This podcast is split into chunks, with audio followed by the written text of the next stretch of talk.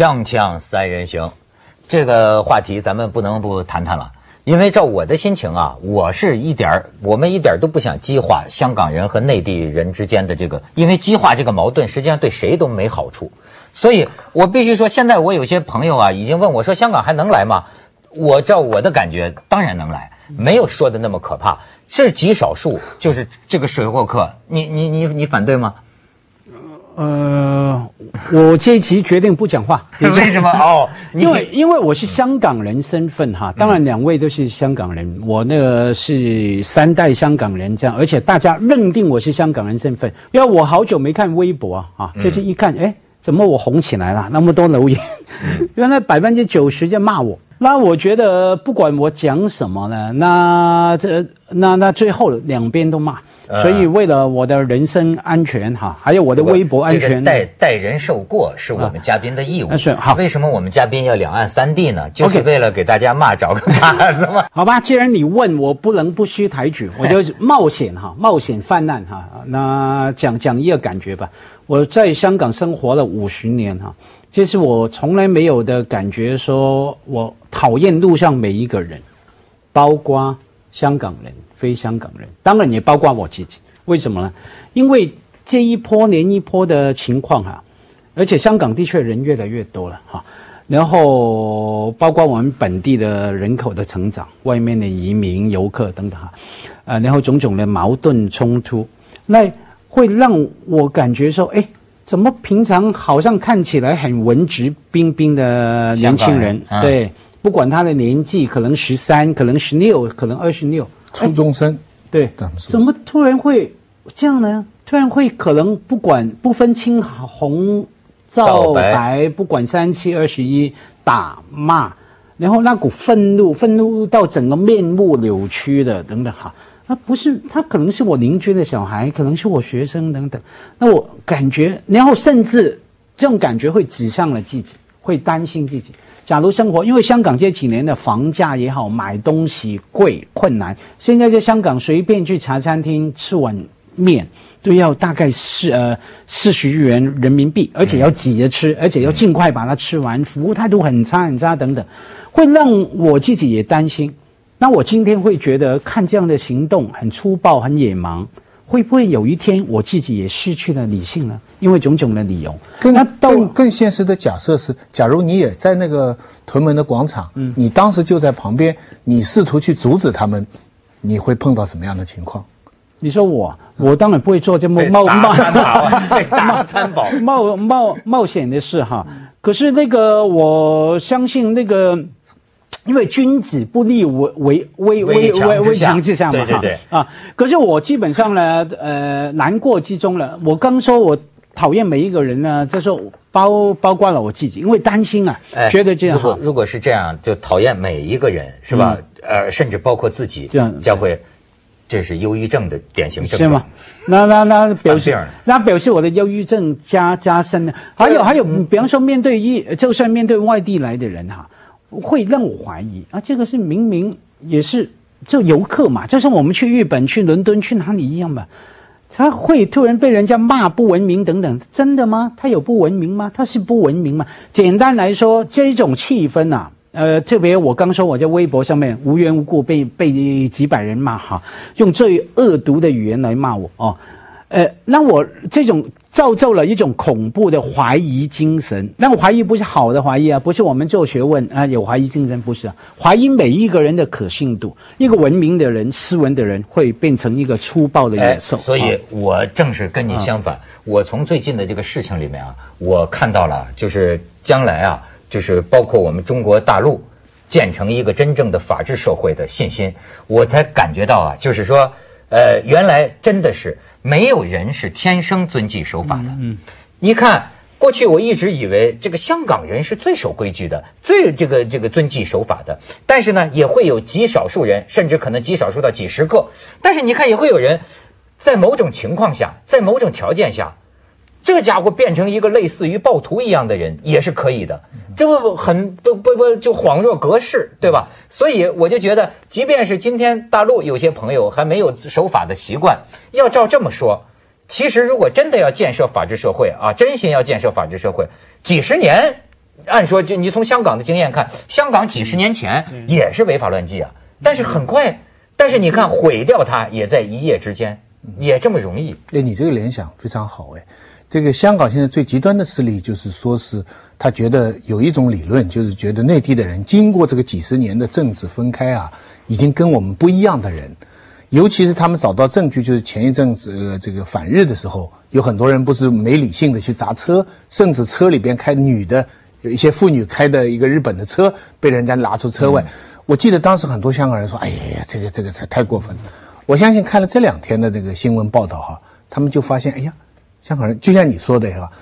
这个广场政治，这种政治的狂热哈，一下子会使人陷陷入同样的一个情况。所以你看，我们我们就是为了避免刺激大家情绪，我就不放这个视频。但是有几段视频是这几天呢，这个内地和香港都聊的，很多网民围绕着这个这个争吵的一个一个一个引爆点，你可以看看这个，就我们就看截图，这对母女，就周围你看戴着口罩的这些人，啥他这这这说他是水水货客。最后，这女的都打开行李箱，证明自己清白，说：“你看看我是什么东西。”最后把小女孩吓哭了嘛？哎，呃，你看这小女孩吓哭了。当然，这帮人的这个小头头好像也道歉了。所以我还是必须说啊，香港极个别人。所以这个你看，香港的新闻标题都是暴民呐欺负老弱，全程谴责。这主体舆论还是谴责这些人的过度行为。还还还有一个，才在可乐呢。就把一个人的这个行李给踹翻了，你看，踹踹这老人家，然后第二个老人家是个音响爱好者，你看下一张图，这老人家说他不是内地客，他就是香港本地人。老人家说是个音音音音音音箱踹坏了可以修，但是我的心伤了怎么办？这少女情怀是吧？就是，你看这也是在金铺，就是他就影响人家做生意啊啊！就是你知道我看了这几天。我到香港看啊，看了很多视频。我认为他们聊天的范围啊，超过了所谓他是以反水货客闻名，呃为为由头为由头。因为我听到的这这少数这几十个人哈围在一起，因为我能听懂广州话嘛，他指大陆游客就讲什么回大陆去啊，回大陆去了。而且你知道他聊天还会聊什么的，还挺了解中国国情的。说你们你们内地现在不是要内需吗？你们不是要发展内需吗？你为什么到我们这里来买东西啊？说这个东西你们那里没有吗？你为什么要到我们这里来买啊？你说，你看大陆的朋友，明显就是说，我是响应祖国号召，我支持你们香港经济，你们怎么能这样对待我呢？你看这他这这么吵，我觉得很有意思。你刚才前面说了一句话，你说这个事情啊，其实对谁都没好处啊。就是说这个这样的局部的新闻，其实呃，我也同意你的说法，这个事情在香港是非常非常局部。但是你说对谁也没好处啊？我怀疑，我觉得这些事情总是对有一些人有好处，就是有一些人自他不一定直接指挥参与这个事情，但是他从从这个事情的扩张中得到益处。我也是觉得，我你知道，就是因为我在香港待了十八年哈，我总是跟他们说到今天，我本人我觉得我没有碰到过香港人对我有什么。不礼貌，他们也不知道我是干什么工作的，对吧？我们后来后来有些人讲我可能不太敏感，或者说很多时候就是你比如说他讲的，哎，大陆来的怎么着，我可能比较钝吧。我我我，而且我有时候觉得他们挺可笑。如果是这样的话，我就是我不太在意，也可能，但是我确实没感觉到特别无理的对我的这个对待。但是呢，我那天跟一个年轻人聊天他也是说，你说他说的到底是不是真的？他就是从这个内地到香港来上学的。他说现在啊，他说你要到好的地方吃饭，感觉不出来。他说到那些比较便宜的地方，这种这种大排档地方吃饭，他会讲你让我觉得听着很干嘛？就那个伙计啊，就伙计他亲自碰到拿拿那个菜牌子就不耐烦啊，就说随便随便来，你吃什么吃什么？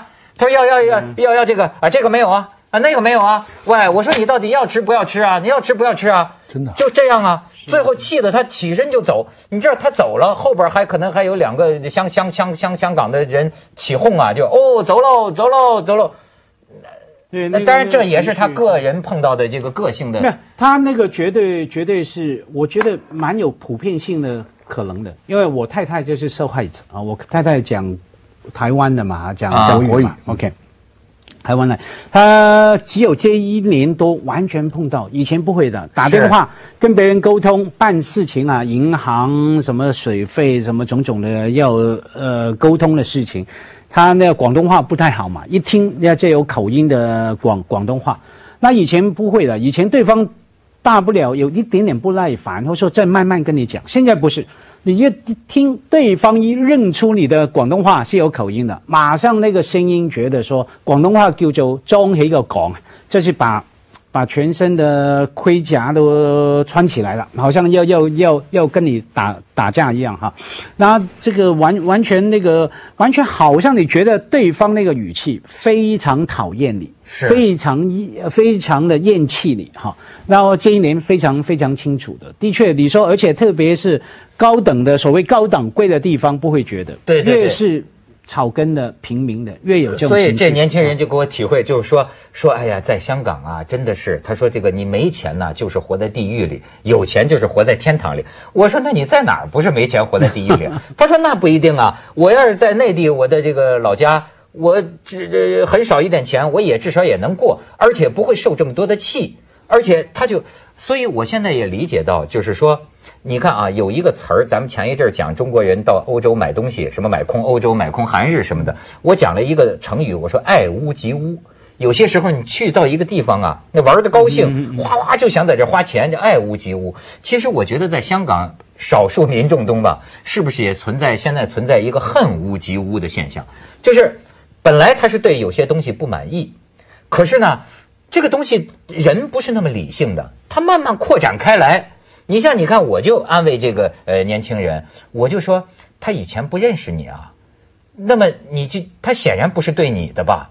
他他即便是对大陆人有些不满意，他也是对你之前的什么大陆人或者让他不满意，他不你能你觉得他是针对你这个人的吗？锵锵三人行，广告之后见。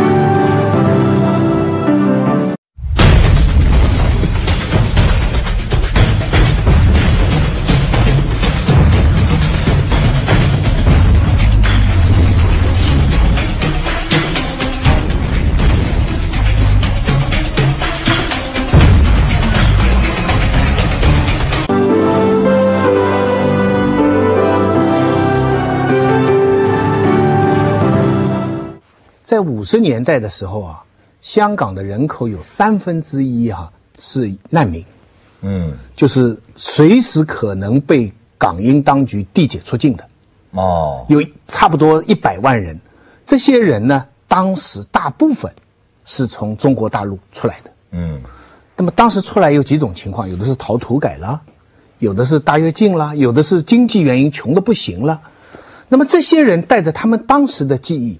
其实呢，就是一直是对共产党是有疑虑的。那么之后呢，七十年代以后开始，香港本地的人口增长超过了外来的移民了。那么渐渐的就出现一个所谓叫本土性的建设，在香港文化上一直就有，就是说香港是我家。以前这些人哈，他其实不把香港当家的，他是逃难来的，像租界一样的。嗯嗯。这个香港的反对势力，你仔细去分析的话，它有两种。一种就是说，他对中国大陆的政治看不惯，常常来抗议啊，纪念某些大陆的事情啊。总之，他要求民主，我们通常叫泛民主派。嗯嗯嗯。可是你现在现在主导的不是这些泛民主派，泛民主派已经被新的这些年轻人骂倒了、抛弃了。他们给他们起个名字，说他们是左交。说他们是左派，你对不对啊？他们把那些我们认为是右派，就李柱铭啊，胶是哪个胶呢？胶水的胶吧，塑胶的胶，我不知道他这个名词。塑胶的胶，哎妈，你你跟他们解释嘛？那叫左高。胶就是塑胶嘛，就是说你硬头脑僵化，脑袋进浆糊了。对，然后也胶这个字，广东话发音也有点像脏话，出出口。你你你知道这些，他们被他们称为左胶的人，是传统上我们认为国际。势力操纵最捣蛋的这些人，而香港的年轻人反而认为他们是左交，然后他们出现一套新的理论，就是说，你们不要去管中国的事情，那是他们中国的事情，我们香港是什么？你看，这就出现了一套新的反对的思路。现在你这个反水客，我跟你讲，只是个由头。现在这些年轻人基本上是跑的这个思路。为什么我刚才那个话没讲完呢？我说这个事情的扩大化，一方面内地的情绪上升，一方面他们呢也很开心，香港的极端势力也很开心。他就是要制造内地民众跟香港民众的普通民众之间的仇恨。那咱们怎么能不让他得逞呢？啊，去多宣扬正面消息啊！正，请他到 到锵锵来把那个给灭了。不不不容易。我假如你问怎么办哈，像那个列宁说 “What can be done？” 该怎么办的时候哈，我经常啊跟内地朋友说，有人说是文明嘛，说什么反水货客啊，有人说文明嘛这个哈，我说根本不是文明冲突啊，是利益冲突嘛。利益冲突，文明冲突好解决啊！就像我们也同意，不是每一个香港人都所谓的那么文明，也不是每一个内地朋友都所谓的不文明，对不对？就算不文明，学就会了嘛。排队有多难学？很简单。文明冲突是表象，OK，主要是利益冲突、利害冲突。因为你还是要回到香港这个生活的情况看。我刚说了，因为种种原因，包括了人口的问题。常住人口还有来来去去的人口，让香港现在房价我们都不必多讲了。哎呦，这个房价东西，所有东西，你看前一阵儿啊，就还在说呢，说香港房价还会跌呢，说怎么着着采采取的什么辣招，什么不让房价升。我跟你说，那天我看着，我就想起我在香港租房子。就是十八年前的时候，你看我跟那个小茂，我们一起在在黄埔花园这个地方，好是五百多尺，就五十平方米。那个时候俩人一起出嘛，一万两千五百港币。到后来有降过，还是在那里。我自己又租了一个四百多尺，就相当于四十平方米的地方，大概是八千港币。你知道现在这个四百四百尺不到四百尺的地方是多少啊？一万三千八。这还是少的，基本上都是一万四，甚至是，你这个让人怎么住啊？那天我看见一个香港人还在说呢，说香港的这个低收入阶层越住越远，他不能不搬家，他每次第二年一合约一年生一年死，第二年再房东就加租了。所以他这个生活也讲错了，你的朋友讲错了，不是低收入阶层越住越远，我们高收入阶层也越住越远了，对，被挤出去啊，一起挤啊。所以我说，回到这个是内地客造成的吗？这个房价不是内地客，是我刚说很多的理由哈，包括有有关系，有关系，整个香港有关系。你你去看房子，地产经济哈，一看你这个样子啊，就跟你讲普通话，然后就跟你说你没有身份证没关系。我们可以帮你搞定怎么怎么买房子，多花点钱。就是就是，我说我在香港已经住了二十多年啊，他很失望，他非常希望看到就是刚来的人又买房一大批的这种 大房东，就是就就就是这种，他整个一个口气就是就是，尤其是香港的豪宅，他们就盼望着内地的资金，不管你是。红的还是黑的，能够流出来来支撑它，香港老百姓因此受苦，这只是很多原因当中的一个。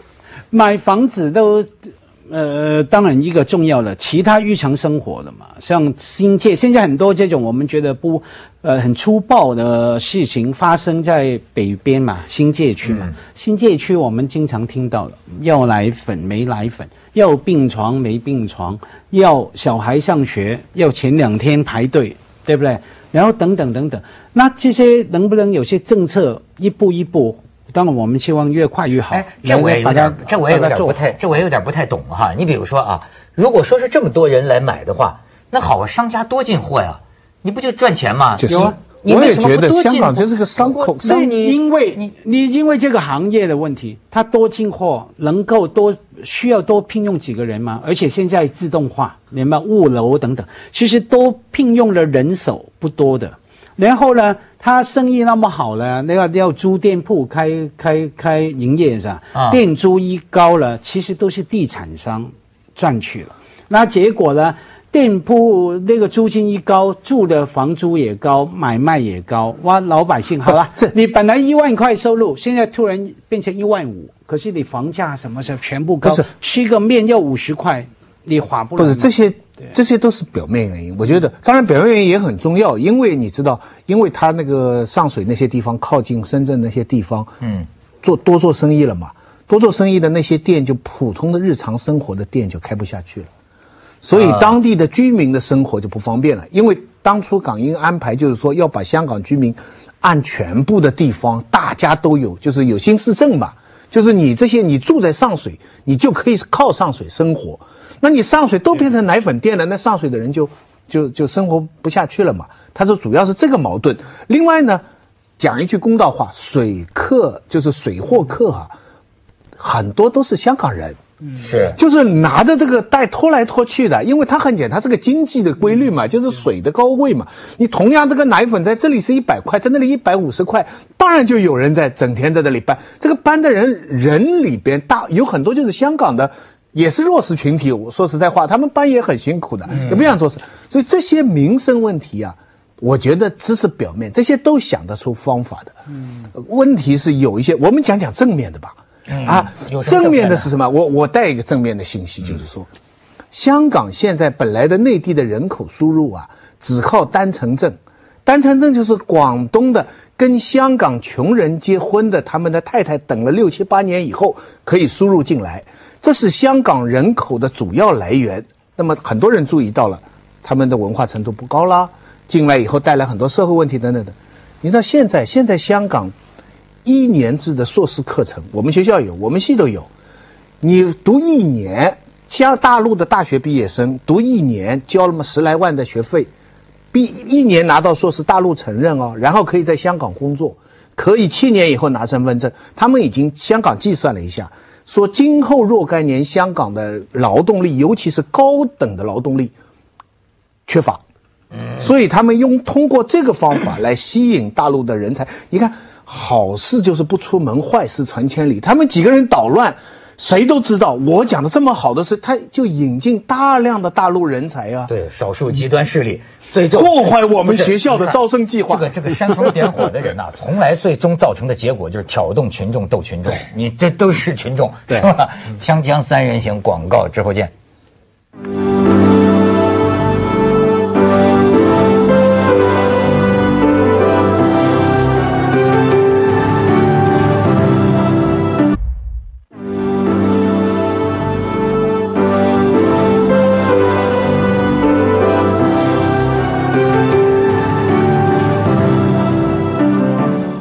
还有一个事儿也挺逗的，就是说，你看这香港人啊，香港人可不是铁板一块都一个意见，对吧？这你必须清楚。